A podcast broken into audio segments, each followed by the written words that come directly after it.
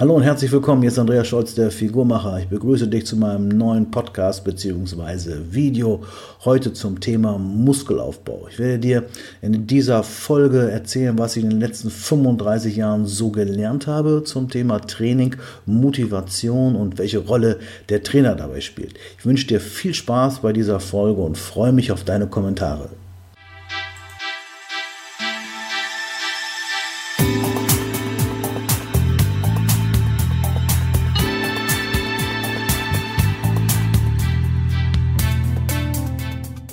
So, meine Lieben, ein neuer Podcast, ein neuer Gast. Heute haben wir den Andreas Scholz bei uns. Hallo Andreas, schön, dass du da bist. Ähm, ja, Andreas ist äh, Diplom-Ökotrophologe und ähm, Dozent an der IST-Hochschule, Dozent an dem Deutschen Fitness-Lehrverband, ähm, hat die eigene Figurmacher-Akademie, also ist als Dozent mega lange und mega viel und irgendwie überall unterwegs.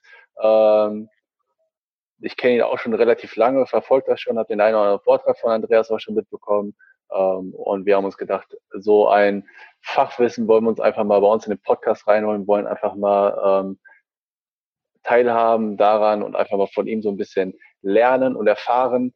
Und habe ihn gebeten, dass wir mit Andreas heute einfach mal darüber sprechen können, was sind denn so die goldenen Regeln des Krafttrainings? Ja, und ich freue mich einfach, dass du dir Zeit genommen hast, Andreas. Mhm. Also die wichtigste, erstmal herzlichen Dank für die Einladung und hallo liebe Mitglieder, Mitgliederinnen und Mitglieder vom Alfeld. Ähm, wie heißt euer Studio noch richtig? Äh, das Workout, das Workout Med ist das, genau. Von Christian, genau. Ja. Genau. Ähm, genau, also herzlichen Dank. Ja, also die wichtigste Regel im Bodybuilding lautet, es gibt keine Regel. Ja, also äh, es gibt Gesetze, das hat der Arnold, äh, Arnold Schwarzenegger schon gesagt. Äh, break the rules, but not the law. Er hat gesagt, die Regeln kann man brechen, aber Gesetze kann man nicht brechen. Und es gibt Gesetze, die waren so, sind so und bleiben so. Zum Beispiel jetzt nicht am Training, aber wenn jetzt zehn Leute äh, in Hamburg von der Mauer runterspringen, dann kommen die unten an. Und wenn zehn Leute in München von der Mauer springen, kommen die auch unten an. Und wenn einer bei euch von der Mauer springt und sagt, äh, ich kann fliegen und springt, dann fliegt er trotzdem runter und kommt unten an. Und das ist das Gesetz der Erdanziehung. Und das ist, das war so, ist so und bleibt so. Genauso gibt es diese Gesetze auch im Bodybuilding oder im Muskelaufbau. Ist ja eigentlich alles Bodybuilding. Bodybuilding ist vielleicht so ein bisschen, ja, ein bisschen negativ behaftet, wenn Leute mal denken an, an, an zu viele Muskeln. Aber eigentlich kommt ja Fitness vom Bodybuilding, also, also Krafttraining kommt ja aus dem Bodybuilding. Und das, was wir alle wollen, ist die sogenannte Hypertrophie, also das dicken Wachstum des Muskels. Und das geht nur durch progressives Überlastungstraining, wie es so schön heißt. Heißt, kann man auch sagen, Gesetz der Adaption. Das heißt, du musst immer etwas mehr trainieren, etwas stärker trainieren oder mehr Gewicht auflegen oder mehr Wiederholungen machen. Also den Körper immer weiter zu stressen, also immer mehr zu stressen, dass er sagt, ich muss mich gegen diesen Stress wehren und baue eine Schutzschicht auf, sozusagen Schutzschicht in Form von Muskeln um mich vor der nächsten Belastung sozusagen vorzubereiten oder zu schützen. Das ist eigentlich so diese Progressivität, was natürlich nicht immer gelingt. Man kann ja nicht sein Leben lang immer mehr drücken auf der Bank oder beim Kniebeugen oder wie auch immer. Deswegen muss man dann auch mal andere äh, Intensitätstechniken nutzen oder andere Wiederholungszahlen, äh, um halt weiter Muskeln aufzubauen oder zu straffen. Oder wenn die Frauen eher sagen straffen, das ist egal, es ist, es ist Muskelaufbau, auch wenn sie es nicht hören wollen. Eine Frau wird nur straff, wenn sie Muskeln aufbaut. Die wird nicht so viel aufbauen können wie ein Mann, das schafft sie nicht. Ähm, die denken ja mal in sechs Wochen und Rosen und Handeln kriegen gleich dicke Oberarme. Das habe ich in über 35 äh, Jahren Training nicht geschafft und die wollen das in sechs Wochen schaffen. Also so einfach ist es dann doch nicht. Aber der Muskel kann sie auf jeden Fall straffen. Und das, was ich in den letzten 35 Jahren, also ich habe mit 15 angefangen zu trainieren und nicht, weil ich irgendwie ein Athlet war oder ich sportlich war, in der Schule wurde festgestellt, bei einer Untersuchung, das war so eine Berufsfindungswoche, also Projektwoche Berufsfindung hieß das. Habt ihr auch sowas gehabt? Ja, das kennen wir, können wir ja auch. Gibt es ja, auch hier, ja, genau. Ja, genau. Und da war auch das Gesundheitsamt da und hat alle Kinder untersucht und ich war der Einzige im ganzen Jahrgang, der rauskam mit einem Riesenzettel, bei dir stimmt was nicht. Und zwar hatte ich körperliche Entwicklungsstörungen. Die anderen Kinder hatten immer zu mir gesagt, quasi Modo, der Bucklige kommt. Und meine Mutter hat immer gesagt, ich habe immer mal gesagt, bin ich ein hübsches Kind? Und sie hat gesagt, du bist ein hübsches Kind. Also habe ich es geglaubt. Aber letztendlich war es halt so, und du siehst auch jetzt, wie ich sitze, dass ich immer so ein bisschen schief sitze. Ich muss immer gucken, dass ich so sitze, schön gerade und ich sitze total schief. Also ich habe einen total krummen Rücken und, und Schultern und alles. Und das war so der Grund, warum ich überhaupt angefangen habe zu trainieren. Also eher gesundheitlicher. Eher ja, zur Gesundheit. Ja. Natürlich, äh, so, ich musste mit so einem Zettel zum Orthopäden und der sagt, zieh dich mal aus, ich ziehe mich aus, der guckt mich an und sagt, wie siehst du denn aus? Du bist ja total verkümmert. Der lachte sich voll aus. Der lachte mich voll aus und sagt, was willst du später mal werden? Und ich wusste das auch nicht. Ich habe dann einfach gesagt, was mein Kumpel war. Der war vom Beruf Schlosser. Und da habe ich gesagt, Schlosser, ah, das kannst du vergessen. Da musst du schwere Metallteile in eine Drehbank heben. Mit deinem Körper wirst du nie was hochheben. Such dir äh, einen Job am besten mit hin, also hinsetzen, am besten mit festhalten. So hat er es zu mir gesagt. Und hat mich dann zur Krankengymnastik geschickt und die Krankengymnastin hat gesagt, ja, das ist alles in Ordnung, aber du hast überhaupt keine Muskeln, ob wir jetzt hier eine Übung machen oder nicht. Kauf dir mal kleine Hanteln so für zu Hause zum Üben. Und wenn du da ein paar Muskeln hast, dann kommst du wieder und dann können wir irgendwelche Haltungs- oder Stabilisationsübungen machen, was auch immer. Und unser Nachbar oder mein Nachbar, der hatte damals aus einer Insolvenz ein äh, Fitnessstudio übernommen, hat auch keinen Trainerschein gehabt, also keiner einen Trainerschein gehabt. Und dann sind wir da rein und äh, haben geguckt. Und da war so ein großes Plakat von, Arno, äh, von Joe Weider. Joe Weider ist ja der Vater des Bodybuildings. Und der hatte so Übungen aufgemalt. Und alles, was so rot war, meinetwegen Schultern, wenn es dann hoch, so und hoch und runter ging, so statiert und das rot war, aha, also angemalt, dann war das wohl Schulter. Also haben wir da so vor dem Spiegel gestanden und haben so Seitheben gemacht und haben alles uns autodidaktisch beigebracht. Und das war so meine Zeit, warum ich überhaupt trainiert habe. Sicherlich habe ich, oder der Grund, sicherlich fand ich es auch gut, ein paar Muskeln aufzubauen und natürlich will jeder irgendwann mal aussehen wie Rocky oder weiß ich wie. Aber äh, der Grund war eigentlich diese, diese Verkümmerung, diese muskuläre Disbalance, dass ich angefangen habe zu trainieren und habe mich dann nachher, 1988, war ich dann das erste Mal auf der FIBO, also auch schon vor über 30 Jahren, das ist eine große Fitness-Bodybuilding-Messe. Und da habe ich das ja alles gesehen, dieses ganze Fitness und das Bodybuilding und die, aus Amerika und alles. Und da habe ich gesagt, das musst du beruflich machen. Ja, das ist geil. Ich habe dann also meinen mein Job, ich war dann damals ja sitzend, also Beamter, ähm, aufgegeben, habe Abendschule gemacht und habe dann ähm, studiert Ökotrophologie und habe dann da abgeschlossen, tatsächlich mit 1-0 und habe dann meine Bücher geschrieben, war dann bei, obwohl, ich Bodybuilding versucht habe, mit 1-0 und habe dann ähm, bei Multipower angefangen. Das ist ein, damals war es der größte Europas, Europas größter äh, Hersteller für Nahrungsergänzung. Und habe da dann angefangen, äh, in Forschung und Entwicklung zu arbeiten, sechs, sieben Jahre, war dann noch bei Joe Weider, der, der, wo ich das Poster mal gesehen habe und war dann auch mal auf Sportrevue, gibt es leider auch nicht mehr, das ist, war, da war ich meine Reaktion und war dann äh, Präsident Gesellschaft für Ernährungsforschung und habe mich also die ganzen Jahre mit diesem Thema beschäftigt und habe auch Leute auf die, ich war selber auch einmal auf der Bodybuilding-Bühne und habe dann auch mal Leute auf die Bühne geschickt. Also musste mich und wollte mich dann mit dem Thema Krafttraining und Muskelaufbau beschäftigen. Und das war das Erste, was ich so gelernt habe, du musst immer schwerer trainieren. So, ne? Immer schwer, also das war so ein Satz, gab es da, schwer macht schwer. Das war so das Wichtigste. Das war der wichtigste Satz. Schwer macht schwer. Das heißt, Grundübung, äh, Kniebeugen, Kreuzheben, Bankdrücken, schwer. Ne? Und dann wirst du auch schwer. Und dann haben wir das auch gemacht und das haben wir komischerweise auch alles körperlich gut überstanden. Ähm, und, und dann habe ich halt immer, immer weiter dazugelernt, auch Bücher geschrieben zu dem Thema und habe dann für mich so die zwei wichtigsten Parameter kennengelernt, die keiner im Studio beachtet, aber die besonders wichtig sind, wenn man Muskeln aufbauen will. Und der eine, das eine Parameter ist die sogenannte TUT, die Time Under Tension, die Zeit unter Spannung. Das heißt, du musst eine gewisse Zeit lang den Muskel unter Spannung haben, also dich bewegen, damit der Muskel überhaupt gereizt wird, zu, äh, zu reagieren oder zum Wachsen.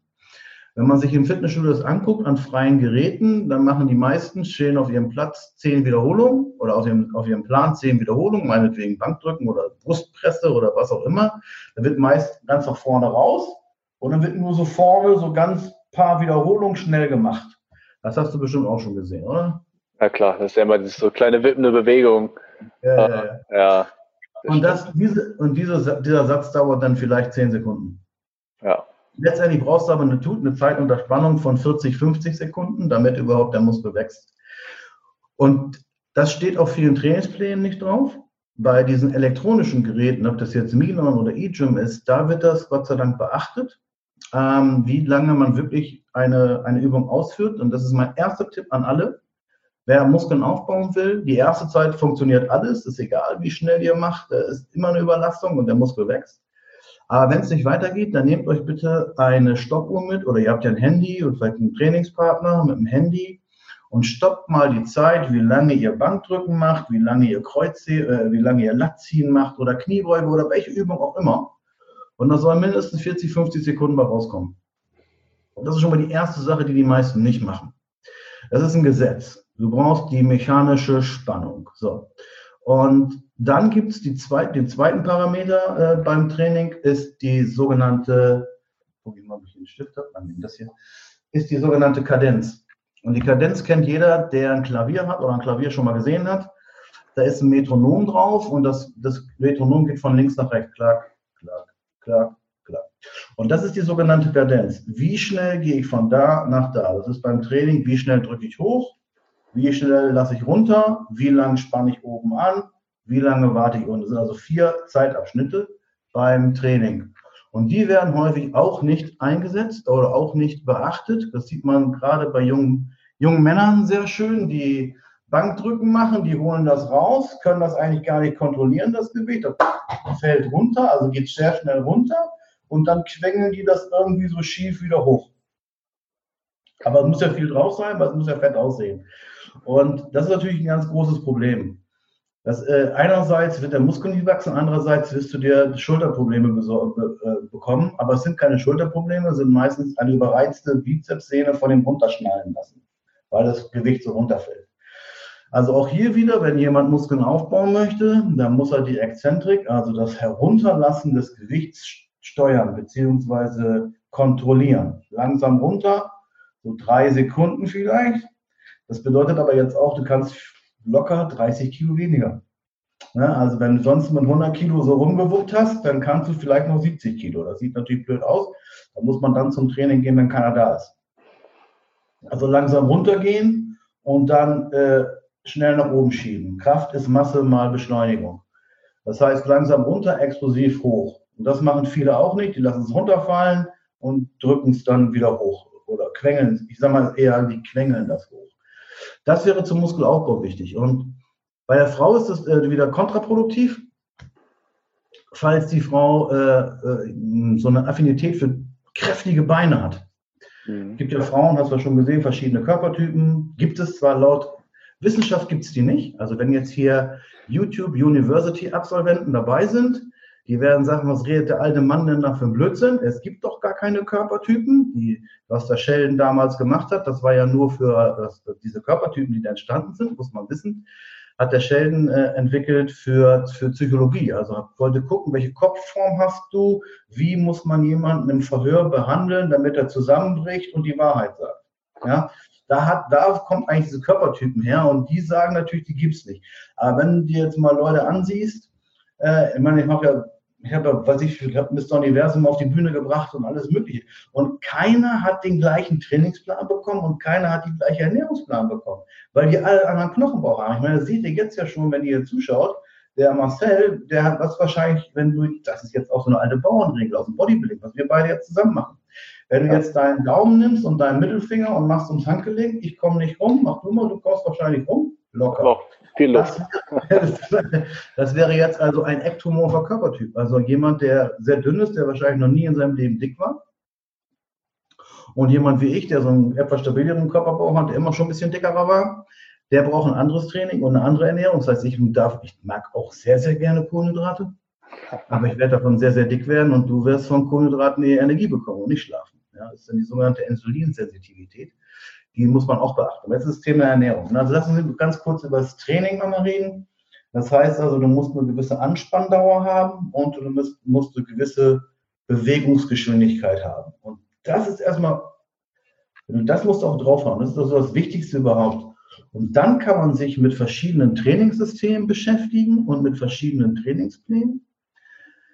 Das, ist, das sind für mich die zwei wichtigsten. Tut und Kadenz ist für mich das Wichtigste. Und dann noch ein Ding, was es in der Wissenschaft auch nicht gibt. Das ist die sogenannte Mind-Muscle Connection. Die Mind-Muscle Connection ist also Kopf-Muskel ansteuern. Mhm. Ja, das, können, das können sehr viele nicht. Wenn also, ich mache ja, ich bin ja kein Personal Trainer, ich habe auch keinen Trainerschein. Zu mir kommen manchmal Leute und wollen Personal Training haben. Dann sage ich denen, ich habe keinen Trainerschein, ich kann nur Experience-Based. Ich kann nur das, was ich gelernt habe. Ich kann also, wenn du krank bist, bitte komm nicht zu mir. Geh zu jemandem, der sich auskennt, der Physiotherapeut ist oder was auch immer. Aber wenn jemand gesund ist und äh, einfach ein paar Trainingstricks haben will, dann kann der gerne zu mir kommen. Und das Erste, was ich dann immer mache, ich sage dann immer zu den Leuten, was willst du denn trainieren oder wo hast du denn Probleme oder was auch immer und dann sagen die meinetwegen Arme oder. Und dann sage ich, okay, dann spann die Arme mal bewusst an. Machen mal so eine Doppelbizepspose. Das können die gar nicht. Die stehen dann da irgendwie so oder weiß ich wie. Und es ist doch nicht böse gemeint, aber sie können nicht willentlich ihren Muskel anspannen. Sie kennen diese Supination nicht. Der Bizeps funktioniert nur, wenn er supiniert ne? und der Trizeps, wenn er proniert, also Auswärtsdrehung. Und das sind so ein paar Sachen, und das wissen viele nicht, vielleicht hat der Trainer das gezeigt, aber ich glaube, für die meisten Leute ist das, wenn die zum Training kommen, was ganz, ganz Neues und die können sich das auch alles gar nicht merken. Also ich glaube nicht, dass jemand, äh, wenn er noch nie beim Training war, kommt dann zum Training und, und du sagst, wir machen jetzt Latziehen und beim nächsten Mal wie ist deine Erfahrung? Wissen die dann noch, was Latziehen ist? Nee, ich glaube meistens ja erstmal, dass sie froh sind, wenn die das Gerät finden. Also die, ja. ähm, die, für die sehen ja die Geräte manchmal äh, identisch aus, obwohl es komplett andere Geräte sind. Ähm, ja. ja. wie du schon sagst, das ist so viel Input ja für Leute. Ähm. Das ist extrem. Absolut. deswegen muss, muss, man, also das, da muss man auch ein bisschen Nachsicht haben mit den Leuten, dass sie das nicht wissen. Manche denken dann auch, dass Latziehen für die Schulter ist. Die wird zwar bewegt, aber muskulär trainiert eher nicht. Und das ist auch alles gar nicht schlimm. Ich möchte nur, dass man, egal welches Hobby du machst, dass du selber Experte wirst, dass du dich nicht nur auf den Trainer verlässt, sondern auch mal selber was liest, äh, Bücher oder vielleicht auch mal auf YouTube was schaust, um zu gucken, wie machen andere das. Natürlich darf man da nicht so als mega schlauer ins Studio zurückkommen und sagen, ich habe jetzt einmal trainiert und zehn YouTube-Videos geguckt und der Trainer hat keine Ahnung. So ist es auch nicht. Aber jeder, der irgendwie was macht, sollte sich selber auch äh, gerne informieren. Ich weiß nicht, habt ihr diese, diese äh, Kurse, ähm, wie heißen die, Fitnessführerschein? Nee, sowas nicht direkt. Ähm, Fitnessführerschein bieten wir nicht an. Aber sagen wir mal, wir haben ja relativ viel, ähm, wir sind ja viel dann in der individuellen Betreuung bei unseren Mitgliedern ähm, versuchen. Also da eher viel zu machen. Und das ist auch nochmal jetzt eine spannende Frage, die ich dir mal stelle. Wie wichtig siehst du das, gerade auch bei der jüngeren Generation, wie wichtig ist ein Trainer für die Leute? Es gibt ja immer wieder in der neuen Generation, die sagen, ich weiß ja, wie es funktioniert, ähm, ich mache das sowieso. So. Ähm, was glaubst du, wie wichtig ist deiner Meinung nach ein Trainer für die Leute? Ganz, ganz wichtig. Also man kann nur in der Praxis lernen. Bei YouTube kann man sich vielleicht was anschauen, ähm, aber man muss trotzdem mal jemanden haben, der schon mal Bankdrücken gemacht hat, der schon mal Kniebeugen gemacht hat, der mal darauf achtet, wie ist da die ganze Fußstellung oder Armstellung oder wie auch immer. Und für mich ist ein Trainer eigentlich auch ein Mentor. Ne, dass er den wirklich die Leute auch so äh, lobt, natürlich, wenn sie was richtig machen. Das fällt meist zu kurz, das ist meist zu wenig. Und äh, dass man den lobt und wirklich zum Training hinführt. Und den Spaß vermittelt beim Training. Das ist für mich, glaube ich, das Wichtigste. Das muss alles Spaß machen. Ja? ja. Also das ist das Wichtigste überhaupt. Und wenn du einen Trainer hast, der selber trainiert und dann sagt, komm her, wir machen das mal zusammen und auch ruhig mal hingehen. Ey, ich habe dich beobachtet, du hast jetzt bis drei Monate da und dein Latziehen wird immer besser. Äh, das ist eine Aufgabe des Trainers. Ja, zu sagen, das wird immer besser. Muss natürlich auch besser werden. Ne? Wenn es immer schlechter wird, muss man auch sagen, du könntest noch was verbessern. Aber das hätte, also ich weiß es ja damals noch von mir, als ich 18 war und ich war voll im Muskelfieber. Da weiß ich noch, da äh, habe ich äh, Ausbildung gemacht und habe jeden Freitag, jede, äh, elf Jahre lang, jeden Freitag, jeden Samstag an der Tür gestanden, habe also Geld verdient, damit ich mir mein, damit ich mein Studium leisten kann. Ich habe dann bin noch Vater geworden zwischendurch und alles. Also ich musste mir irgendwo das Geld herbesorgen. Also stand ich elf Jahre lang jeden Freitag, jeden Samstag an der Tür. Und ähm, mit 18 noch nicht, da habe ich noch Gläser gesammelt, aber irgendwann bin ich dann, als ich dann immer dicker wurde, durfte ich dann mal. Du durfte immer an die Tür. ja, das war dann so. Und ähm, da weiß ich noch, da bin ich mit meinem Kumpel Rudi, mit meinem äh, Trainingspartner, wir sind, weil wir in dem Ort, aus dem ich komme, aus Niedersachsen, äh, Diepholz heißt das, zwischen Bremen und Osnabrück, da, hatte ich, da hatten wir beide Trainingsverbot. Wir hatten Studioverbot, weil wir beide so engagiert waren. Ja, wir, äh, das, das, das konnte keiner aushalten und wir haben uns auch ein bisschen zu sehr angestrengt. Wir haben, so, wir haben auch so Sachen gesehen, die sind einfach nie gesellschaftsfähig gewesen. Und ähm, jedenfalls mussten wir dann immer woanders hinfahren und wir sind, haben unser ganzes Geld gespart und sind dann immer Samstag, sind wir also Freitag, Samstagmorgens um sechs in wir Disco gekommen, haben wir ein bisschen geschlafen und dann haben wir uns um zwei Uhr getroffen und sind dann nach Bremen gefahren. Das ist dann 65 Kilometer waren das ungefähr, sind also 65 Kilometer zum Training gefahren nach Bremen ins Sportstudio Stresemann. Und äh, da gab es ein, und äh, die Geräte waren ja die gleichen. Es gibt ja, es ist alles das Gleiche. Ja. Aber da war ein Trainer, der, der muss heute noch leben, der heißt Herbie. Herbie hieß er. Und das war so ein riesen Vieh und der hatte ganz große Brustmuskeln und er konnte dann so ein Bierglas auf seinen Brustmuskeln abstellen. Und das war ein mega Mentor. Weißt du, der kam hin und dann sagst du, ja, hallo Herbie, wir wollen heute trainieren. Und dann, dann hat er die entscheidende Frage gestellt. Was wollt ihr denn heute trainieren? Ja, Brust oder weiß ich was. Soll ich euch da noch was zeigen? Eine Spezialübung oder kommt ihr alleine zurecht?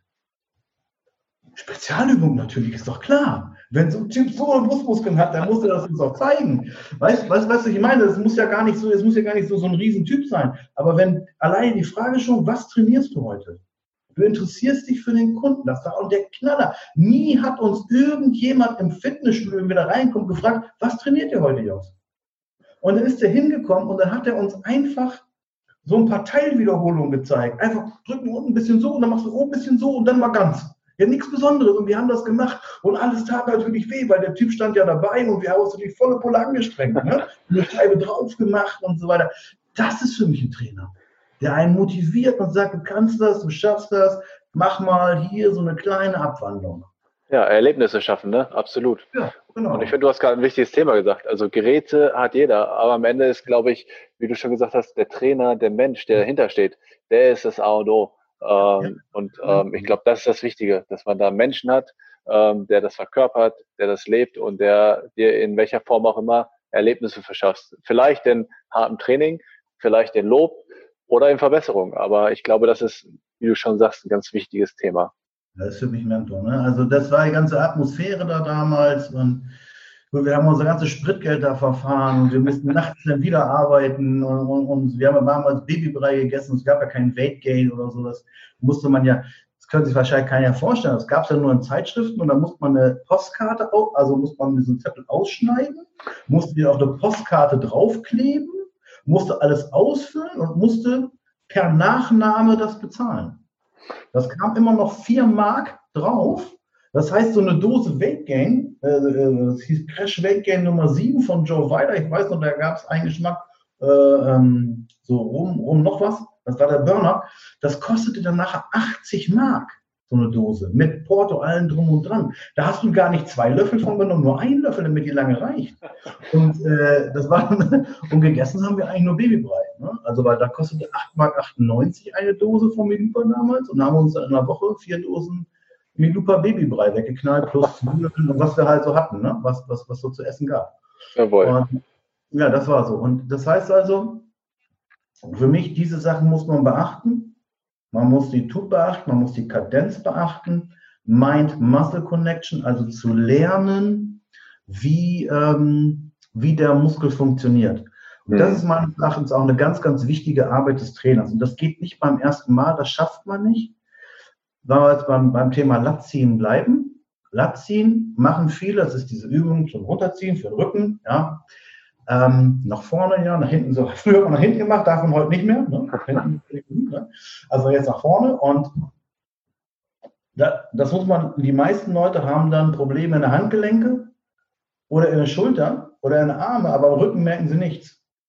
Weil ja. sie, weil, das hast du sicherlich auch schon gehört, weil sie das nicht schaffen, ihren Lat, ihren Latissimus anzusteuern, beziehungsweise die Schulterblätter so zu bewegen, dass nur der Latt, wie ich das jetzt mache, dass nur der Latt runterkommt. Die ziehen meistens gleich so. Und das ist nur Arme. Und deswegen musst du erstmal schaffen, den Latt zu aktivieren und dann zieht man runter. Das ist jetzt nur ein ganz kleiner Tipp. Das gibt es bei jedem anderen, gibt es bei jeder anderen Übung auch. Oder wie stehe ich aus einer Kniebeuge auf? Man steht nicht einfach auf. Man spannt erst den Beinbizeps an und macht Druck auf der Hacken und steht dann auf. Ja, und das kannst du ja nur üben. Erstmal kannst du nur verstehen, wenn du erstmal das paar Mal gemacht hast und jemanden hast, der wirklich dich auch, ich weiß nicht, ob ihr das dürft, aber ich mache das so, wenn ich Personal Training mache, ich fasse direkt da an. Ich drücke meine Finger in den Trizeps rein und sage, hier musst du das jetzt spüren. Jetzt drück mal. Und wenn das da nicht hart wird, dann heißt das, der spannt ihn nicht an oder der oder die. Ja? Das finde ich also nochmal Kadenz to Time under Tension. Äh, habe ich noch gesagt. Zu und gleich war äh, äh, Time under Tension, Kadenz und Mind Muscle Connection. Ja. Und deswegen, und deswegen sage ich auch immer, wenn mich jemand fragt, wie sollte ich trainieren, erstmal so, wie es dir Spaß macht, das ist ganz wichtig. Und aber so wie, auch wenn das jetzt blöde klingt, und wenn jetzt die meisten Leute hier ausschalten, ist ja egal. Du musst so trainieren wie ein Bodybuilder Post. Guck dir an, wie ein Bodybuilder seine Brust auf der Bühne anspannt. Dann weißt du auch, wie man ein Crossover macht. Crossover ist dieses Kabel, ups, Crossover ist dieses Kabelziehen, ne, wo man so am Kabel so runterzieht. Und manche Leute, die stehen einfach so da und machen so runter. Das ist nicht Brust. Kein, kein Bodybuilder auf der Bühne würde sich hinstellen und so die Brust anspannen. Der schiebt die nach vorne. Und genauso schiebst du auch das Kabel nach vorne, damit du die Brust anspannst. Ja? Und das gibt es beim Bizeps, das gibt es bei der Schulter, das gibt es bei jedem, äh, gibt's bei jedem Muskel. Und das ist für mich Wissen, das steht auch, glaube ich, in keinem äh, Trainingsbuch. Es gibt, glaube ich, tatsächlich ein Buch ähm, von Dr. Wendt Uwe Böck-Behrens, glaube ich, ist das. Der hat, ähm, es gibt eine Studie, wo mal diese äh, Muskelspannung gemessen wurde. Und da ist tatsächlich, da hat er die Top-Übung nach Muskelspannung gemessen und da ist zum Beispiel beim Bizeps, ich, Platz zwei vielleicht, äh, oder ich glaube Platz zwei, ist zum Beispiel das Posen. Also ja. der hier ist dann ja. Platz zwei, weil du da so eine maximale Spannung auf den Bizeps bekommst. Da ist zum Beispiel auch die Top-Übung für die Brustmuskulatur der Cable Crossover und ja. nicht das Bankdrücken, weil du einfach eine andere Spannung bekommst, wie du selber gerade schon erzählst. Also es ist sehr passend, wie du es gerade sagst. Ja, der Bock Böritz ist sowieso ein geiler Typ. Also ich habe den mal äh, vor 20 Jahren, habe ich irgendwas gelesen beim DSSV von dem und ich habe dem dann einen Brief, eine E-Mail geschrieben und der hat mir einen handgeschriebenen Brief zurückgeschickt, weil ich so interessiert war an seiner Studienarbeit. Und äh, ich glaube, EMG-Messung heißt das, ne? Man, ja, äh, genau, genau. Genau, und das kann man messen. Da hat, wusste man auch, dass zum Beispiel das zurückgebeugte Latziehen nach vorne besser ist als das nach hinten. Ja. Genau, das sind wichtige Sachen und die muss man verstehen. Und dann gibt es verschiedene Trainingstechniken und es gibt oder Systeme, wollen wir sagen Systeme. Und wenn man das über einen Kamm schert, glaube ich, oder wenn man das grundsätzlich einteilt, würde ich jetzt sagen, es gibt beim Krafttraining, also zum Muskelaufbau, ne, gibt es eins, zwei, also drei Trainingssysteme. Trainingssysteme, drei, drei unterschiedliche Trainingssysteme zum Muskelaufbau. Der Rest baut alles eher so darauf auf. Es gibt einmal den ganz groß, wie lange, wie viel Zeit haben wir überhaupt? Ja, wir sind da ganz flexibel. Also in der Regel machen wir unsere Podcasts so eine gute halbe Stunde. Mhm. Ähm, aber ja, gut, ist ja, ist ja gerade ein spannendes Thema. Also kannst du jetzt zumindest mal dieses Thema nennen. Ich glaube, das interessiert die meisten. Mhm. es gibt einmal das sogenannte, also die beiden, die sich immer gestritten haben in den 70er Jahren, war ja Arnold Schwarzenegger und äh, Mike Menzer. Und diese beiden haben sich gestritten. Und der Arnold Schwarzenegger hat gesagt, das beste Trainingsprinzip für die Welt ist das sogenannte Pyramiden-Volumensystem, also Pyramiden- oder Volumentraining. Volumentraining heißt Volumen viel viele Sätze, viele Übungen, viele Wiederholungen. Und das richtige Volumentraining ist tatsächlich so, dass man in den meisten Sätzen bis zur Ermüdung trainiert. Bis, nicht bis zum Versagen, das ist ganz wichtig. Es gibt Ermüdung und Versagen und das sind zwei ganz verschiedene Sachen. Mhm. Beim Volumentraining wird bis zur Ermüdung trainiert. Das bedeutet, man kann auch noch theoretisch ein, zwei Wiederholungen machen, macht sie aber nicht, macht dafür noch einen Satz mehr, dass man ermüdet. Das ist das Ermüdungsprinzip, was Arnold Schwarzenegger äh, trainiert hat. Ab und zu hat er auch mal bis zum Versagen trainiert, aber selten. Ja? Und, ähm, und dann der, der Mike Menzer hat gesagt, du musst versagen. Der hat das ja genannt Heavy Duty. Heavy Duty heißt auf Deutsch schwere Pflicht. Das bedeutet, schwere Pflicht heißt, du musst versuchen, beim Bankdrücken das noch hochzukriegen, aber du schaffst es nicht. Du versagst. Und dein Trainingspartner schreit dich bis zur Gehörlosigkeit an und schlägt dich vielleicht noch, damit du versuchst, das Ding hochzukriegen, aber du schaffst es nicht, du versagst.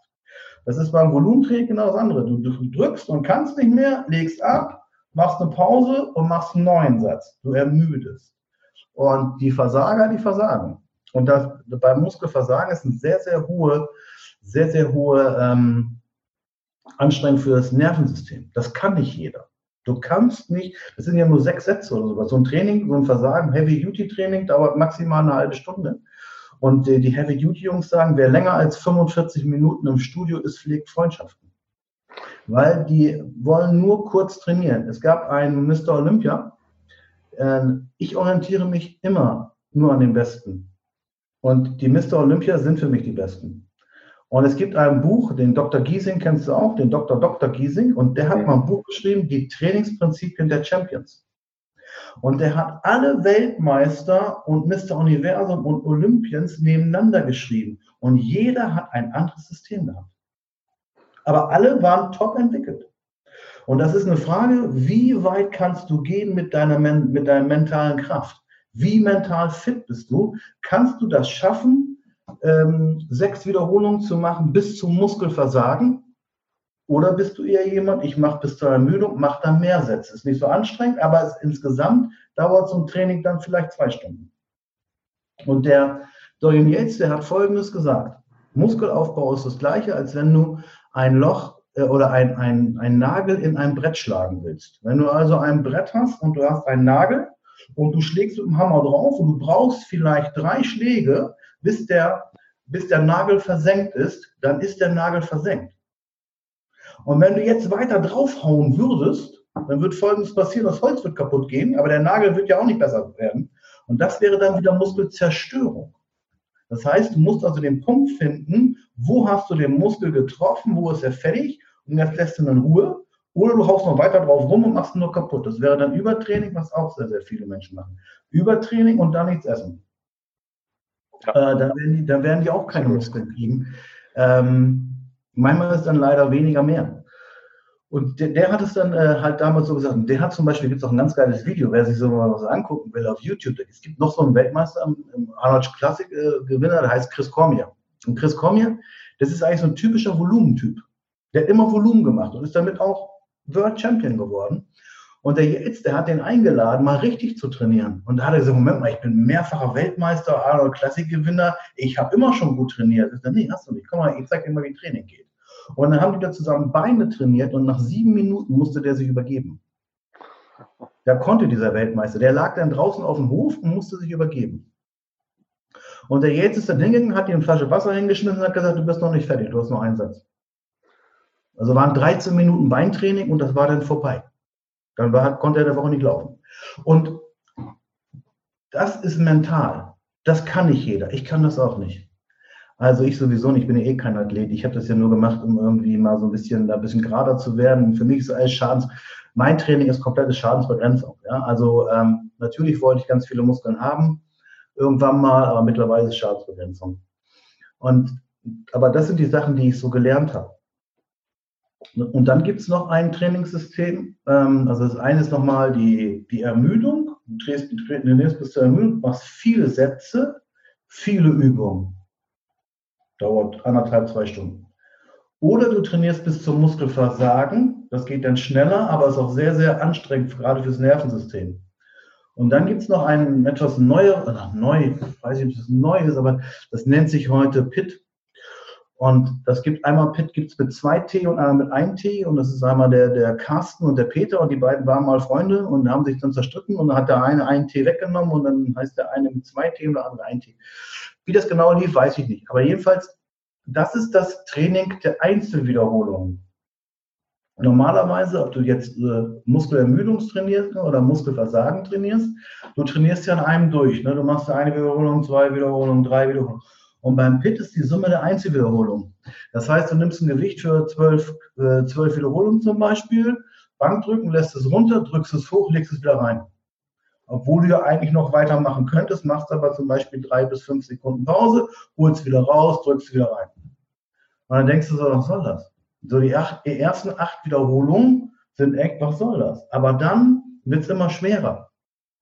Weil du musst 20 Wiederholungen machen. Das heißt, ein Satz Kniebeugen kann vier Minuten dauern. Und wer schon mal vier Minuten Satz Kniebeugen gemacht hat für 20 Wiederholungen, der weiß, was los ist. Danach brauchst du auch keinen anderen Satz mehr machen. Weil man dann wirklich so schwer trainiert hat, dass man fertig ist in der Welt. Das ist ein sehr, sehr schönes Training für Leute, die auf Diät sind, weil die viel, viel mehr Energie verbrauchen als die anderen, weil sie ohne Schwung arbeiten können. Sie müssen immer ablegen wir müssen immer aus der Negativen wieder starten, sozusagen Kaltstart. Wir müssen dann wieder hochdrücken. Beim anderen kannst du ja ein bisschen Schwung holen, ne? Beim Runterlassen, das ein bisschen auffallen, ein bisschen ditchen oder so. Das geht dann nicht. Und das sind meines Erachtens die drei, die drei äh, Möglichkeiten im Studio. Jetzt haben wir ja gerade Corona. Genau, das ist das nächste meisten, Thema. Jetzt können die meisten das nicht machen und jetzt muss man irgendwelche Übungen finden mit wenig Gewicht. Äh, dein Trainingssystem, das sind die sogenannten Myo-Reps. Und Myo ist der Muskel und Reps sind, Reps sind die Wiederholung. Da gibt es ähm, Myo, Apokalypse und wie die alle heißen. Und da geht es eigentlich darum, alle Muskelfasern abzufeuern. Und wenn du jetzt nicht so viel Gewicht hast, vielleicht hast du nur 20 Kilo zu Hause und normalerweise schaffst du mehr, äh, dann musst du halt mit diesen 20 Kilo, meinetwegen Bankdrücken, wirklich 100 Wiederholungen halt machen. Geht ja nicht anders. Und dann machst du kurze Pause und immer wieder drei hinterher, kurze Pause, drei hinterher, kurze Pause, drei hinterher, bis es, bis es nachher gar nicht mehr geht, weil dann hast du alle Muskel, es gibt ja weiße und rote Muskelfasern, dann hast du die abgefeuert. Normalerweise feuerst du die mit sechser Wiederholung, zwölfer Wiederholung ab und jetzt musst du die halt mit so vielen Wiederholungen abfeuern durch diese Ermüdung. Und man kann noch ganz sehr schön machen jetzt, ähm, wenn du Schultern trainierst zum Beispiel oder Brust trainierst und du hast nicht viel Gewicht zur Verfügung, weil du zu Hause trainieren musst, dann gibt es äh, aus dem Bodybuilding eine Trainingsintensitätstechnik, die heißt Pre- and Post-Exhaust. Also Exhaust heißt Vorermüdung oder Ermüdung. Das heißt, wenn du jetzt Banken, wenn du jetzt zum Beispiel Banken fliegen, äh, also Brust machen möchtest, dann müsstest du als erstes Fliegende machen. Meinetwegen 20 Wiederholungen oder so und dann sofort drücken hinterher und dann sofort eine Wiederfliegende hinterher, sodass du eine Vor- und Nachermüdung hast von der Hauptübung, weil du halt nicht genug Gewicht hast. Oder ist natürlich auch sehr, sehr gut bei Leuten, die Gelenkschmerzen, die Gelenkprobleme haben. Für die ist das Training natürlich auch super. Die können dann mit wenig Gewicht ihren Muskel zerstören, damit er danach wieder wächst. Ja. Das würde, das würde auch, aber das, was der noch ganz kurz zu Buck Burns zurück, dass der Crossover das Beste ist für den Brustmuskel, ist tatsächlich so, weil die Brustmuskel ist ja dazu da, die Arme zusammenzuführen. Ja. Und deswegen äh, ist das Crossover eigentlich eine super Übung. Ja. Genau, und das ist, glaube ich, das Thema, dass ähm, man sich einmal fragen muss und verstehen muss, was ist denn die Funktion des Muskels? Und wenn man sich überlegt, was die Funktion des Brust, Brustmuskels ist, dann ja. versteht man dann auch, warum man denn hier hingeht und warum man nicht nur drückt. Genau. Ja. Zum Drücken ist ja die Schulter oder der Trizeps zu, zuständig. Genau. Und ähm, deswegen, man kann jetzt natürlich, wenn man das versteht, dann kann man auch sogenannte Push-Flies machen. Push-Flies, also drückende Fliegenübung. Das ist natürlich das, der Knaller überhaupt. Mehr geht dann nicht, wenn man Push-Flies macht. Das heißt, normalerweise machst du ja beim Fliegenden die Hand, Handflächen ineinander. Und jetzt machst du die Handfläche auseinander, machst die, die fliegende Übung. Und wenn du hochgehst, beim Hochgehen, drückst du die Brust an, im letzten Moment. Lässt du die oben und reißt die auseinander, Entschuldigung, oder dehnst die auseinander, machst sie zusammen und drückst wieder hoch, dass du wirklich alles anspannst. Ja. Das ist die Mega-Übung überhaupt. Ja, kann ich mir gut vorstellen. Ja, das klingt auf jeden Fall schon mal sehr, sehr gut. Ähm, jetzt haben wir schon ein bisschen was ähm, gehört dazu. Eine Frage, die ich noch habe, die finde ich auch mal wichtig ist. Ähm, wie siehst du das mit, ähm, ich nenne es mal Trainingspause, Regeneration? Was meinst du, wie wichtig ist das für die Leute beim Training? Also ich glaube, die Leute müssen verstehen, der Muskel wächst im Bett und in der Küche und nicht im Training. Der Training ist, das Training ist nur der Reiz. Und deswegen brauchst du diese Pause. Und das ist jetzt im, im Bodybuilding, haben die Leute das verstanden, dass sie halt regenerieren müssen. Ähm, und das, wer es noch nicht verstanden hat, das sind die jungen Damen im Studio. Die also fünfmal die Woche kommen und dann drei, einen Kurs machen, Crosser machen, Stepper machen, so drei Stunden da sind, nichts essen. Wie sehen die aus? Was haben die meistens? Wie sehen die Arme aus? Muskulös oder dünn? Ja, auf jeden Fall nicht so, wie sie es wünschen, ne? Ja, und Beine sind auch meistens nicht so. Und, wo, und es bleibt am Bauch alles hängen. Das ist das sogenannte Cortisolfett, das Stressfett. Und deswegen ist es auch ganz wichtig, Cortisol ist ja der, der, der, der katabole Teufel, sozusagen, für jeden Bodybuilder. Deswegen, der Bodybuilder trinkt ja auch nach jedem Training so einen Post-Workout-Shake. Ne, der Post-Workout-Shake sorgt ja dafür, dass kein Cortisol ausgeschüttet wird, das Insulin sozusagen das Cortisol drückt und mit dem Insulin die Nährstoffe in die Muskulatur gelangen, damit du so schnell wie möglich regenerierst. Mhm. Also Regeneration läuft ja einmal hormonell und natürlich auch über Nährstoffe. Wer sehr viel Stress hat und dann vielleicht noch intermittierendes Fasten macht und dann noch fünfmal die Woche zum Training geht, der muss sich nicht wundern, wenn er schlechter wird als besser. Weil Cortisol ist dann stärker. Ja. Könnt ihr merken, Hormone sind stärker als Kalorien und jede Willenskraft. Wer schon mal Cortison genommen hat als Medikament, der wird aufschwemmen, der wird Muskeln abbauen, der wird nicht besser werden, obwohl er nichts ändert an der Ernährung und am Training. Also Hormone sind auch ganz, ganz wichtig zu verstehen. Das ist so mein Thema überhaupt, was ich jetzt in den letzten Jahren verstanden habe. In den ersten Jahren ist Hormone, ja, bis 27 hat der Mann so viel Testosteron. Da weiß jeder, der ein bisschen älter ist, wie das früher war, dass das früher alles ein bisschen interessanter war. Äh, und irgendwann wird es dann weniger und dann kommt das Cortisol und dann kommt der Bauch und dann kommt der Muskelabbau und dann wird die Regeneration viel, viel wichtiger als mit 20 oder 21. Da steckt man viel, viel mehr weg. Da konnte man Nacht, die ganze Nacht rumsaufen und war nächsten Tag wieder fit und konnte auch noch trainieren. Das äh, machst du jetzt nicht mehr. Ne? Absolut. Deswegen. Ja. Also, ähm, wenn man es so ein bisschen zusammenfasst, wieder, wir haben darüber gesprochen, die, glaube ich, drei wichtigsten Punkte sind ja beim Training, die Time under Tension. Ja. Also wie lange muss ich trainieren? Ähm, und da hast du ja das schöne Beispiel genannt. Jetzt bei uns in dem Fall ist zum Beispiel Milon, wie auch mhm. mal sagen, die Leute, das ist halt einfach mal schön, weil da haben sie die Time under Tension, das haben sie beim normalen Training meist leider nicht, aber das kann man ja, gut hinkriegen mit Timer oder Stoppuhr.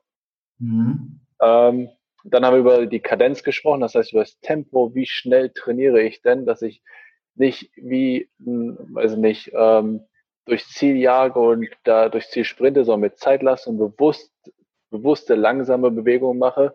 Äh, und mit dem gekoppelt ja auch die Mind-Muscle-Connection, das heißt bewusste Ansteuerung des Muskels, den ich trainieren will.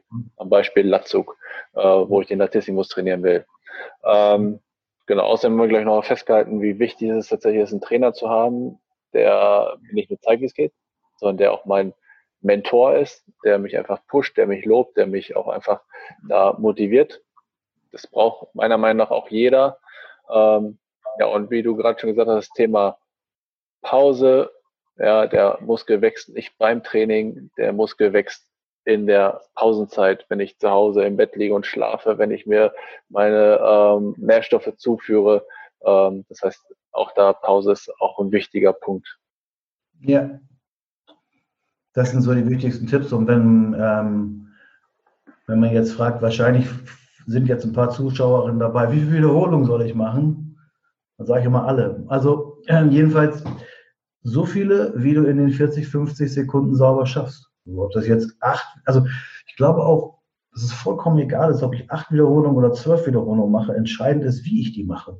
Ob ich die äh, sauber ausführe, ob ich die mit Dynamik ausführe ob ich die mit Willenskraft, mit Lust ausführe oder ob ich einfach nur die, die, die Bewegung abspule. Also ich glaube auch, dass viele Menschen sich nur bewegen beim Training und nicht trainieren. Also völlig teilweise, die tun mir auch ein bisschen leid manchmal im Studio. Die stehen da völlig gelangweilt und, und, und machen dann so Trizeps drücken und gucken und so.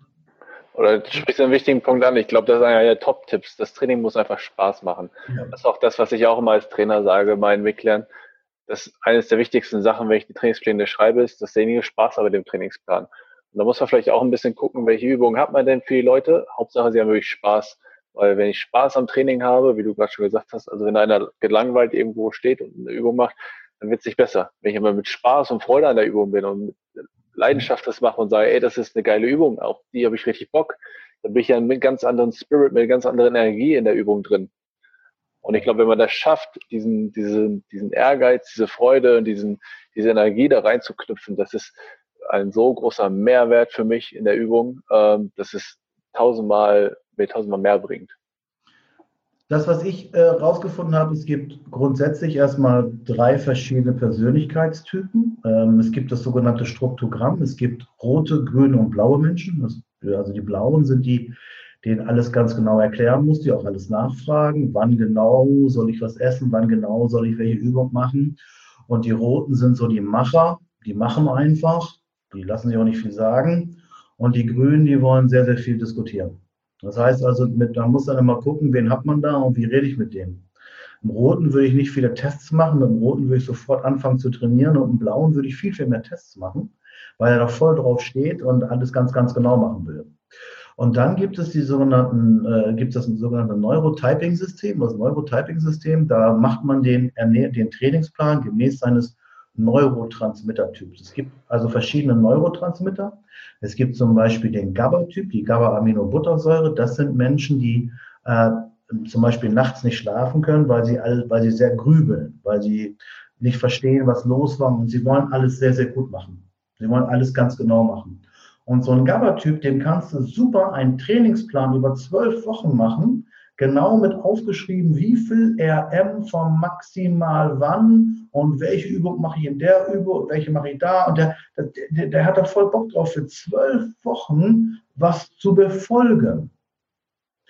Und so ein Typ wie ich, ein Acetylcholin-Typ, der hat nicht länger Bock als zwei Wochen irgendwas zu machen. Mir musste also alle zwei Wochen irgendwie einen neuen Trainingsreiz geben, was für den Blauen viel zu viel durcheinander wäre.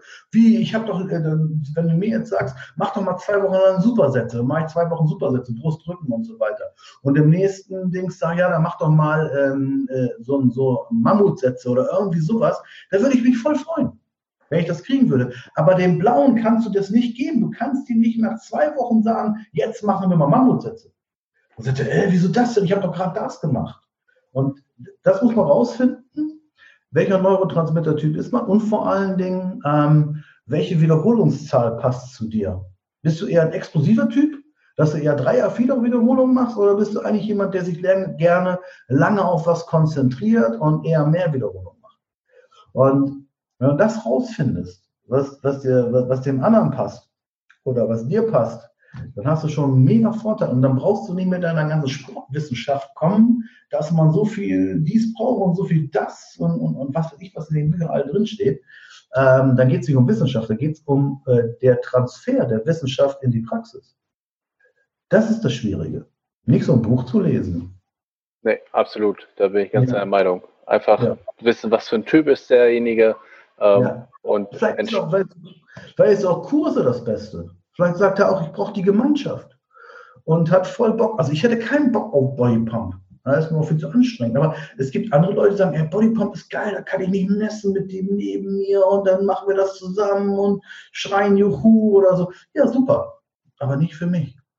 Ja. Ich bin alleine alle zwei Wochen was Neues macht und das ist dann meine Welt. Und ähm, ja, du musst halt gucken, was brauchst du. Ne? Ja, und da sind wir so ein bisschen jetzt am Anfang auch angekommen, wo wir sagen, es ist, jeder Mensch ist halt anders. Und ich glaube, jeder Mensch braucht sein individuelles Training und es gibt nicht die 0815-Formel, die jedem hilft, sondern jeder Mensch ist ganz individuell und ähm, der eine braucht den Plan, der andere braucht den Plan. Und für den einen funktioniert der Plan gut und für den anderen funktioniert der Plan gut. Und ähm, ich glaube, das ist ja auch das Spannende in dem, in dem Sport. Deswegen gibt es ja so Studios wie eure ja, die so ein bisschen hochpreisiger sind und auch individuell sind. Das kannst du natürlich vom Discounter nicht verlangen. Du kannst nicht verlangen, dass wenn du 19 Euro bezahlst, dass sich irgendjemand um dich kümmert. Ja, also das, das geht ja nicht. Deswegen ist so ein familiärer Club wie eurer super natürlich, wenn man Erfolge haben möchte. Es sei denn, man weiß alles selber von YouTube oder so. Dann ist es besser zu Cleverfit zu gehen oder MacFit oder weiß ich wohin. Ne? So ja, halt selber entscheiden. Absolut. Ja, Andreas, ich habe mich gefreut. Genau. Also ich bedanke mich ganz herzlich bei dir. Ähm, ich glaube, es war ein sehr, sehr informatives Gespräch. Ähm, da konnte jeder was rausziehen, ein bisschen Input sammeln, auch für sein zukünftiges Training. Ähm, vielen Dank, dass du die Zeit genommen hast dafür. Und ja, vielleicht sehen wir uns mal wieder hier im Studio oder ja, auf Afibo im Oktober. ähm, ja, ansonsten hören wir uns bestimmt. Also vielen Dank. Alles Gute, übersteht die, bleibt alle gesund, zahlt weiter eure Beiträge, damit der Marcel dann immer noch da ist, wenn es wieder losgeht, damit auch der Minus-Segel noch da ist, wenn es wieder losgeht, nicht, dass er abgeholt wird. Also in dem Sinne. ich danke tschüss. dir. Tschüss.